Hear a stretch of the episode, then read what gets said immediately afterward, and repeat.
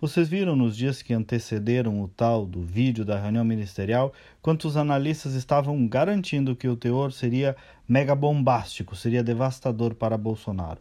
Grande parte da oposição, MBL, afins e infelizmente muitos jornalistas projetaram até mesmo uma queda de Bolsonaro.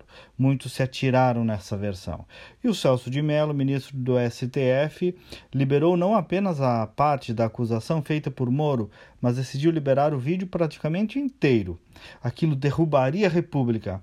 Mas o que nós vimos foi o quê? Um presidente grosso? Ah, sem dúvida alguma, grosso, mal educado, que não compreende a tão falada liturgia do cargo.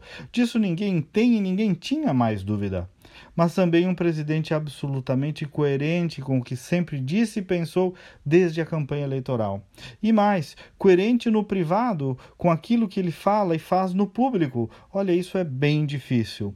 Bolsonaro defendeu a liberdade econômica, nenhuma novidade, defendeu o armamento, nenhuma novidade, criticou a prisão de pessoas que estavam saindo para trabalhar ou caminhar durante a pandemia, nenhuma novidade, e deu um pito político em ministros que se escondem para proteger suas biografias e não defendem o governo.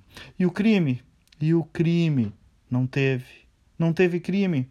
Resumo da ópera: na etiqueta, muita grosseria, mas também nenhuma novidade. Na política, uma figura controversa, litigiosa, até mesmo desagradável, eu diria. Mas repito, coerente com o que pensa. Estou apenas constatando, falando de fatos. E olha, o povo não quer só a etiqueta. O que era para ser o ocaso de Bolsonaro o fortaleceu mais uma vez. Mas também, não só por isso, pela falta de compreensão deste fenômeno por parte de muitos analistas profissionais e dos adversários do presidente. Às vezes me parece que paralisaram os olhos lá nos anos 90. A fake news, então, senhores, desta feita, não veio das redes sociais, mas em quem tem lugar constituído na formação da opinião pública. O Bolsonaro tem muitos defeitos, eles são claros, mas está mais do que na hora de seus críticos exercitarem um pouco também de autocrítica e perceberem seus próprios defeitos, ou o caso acabará sendo deles.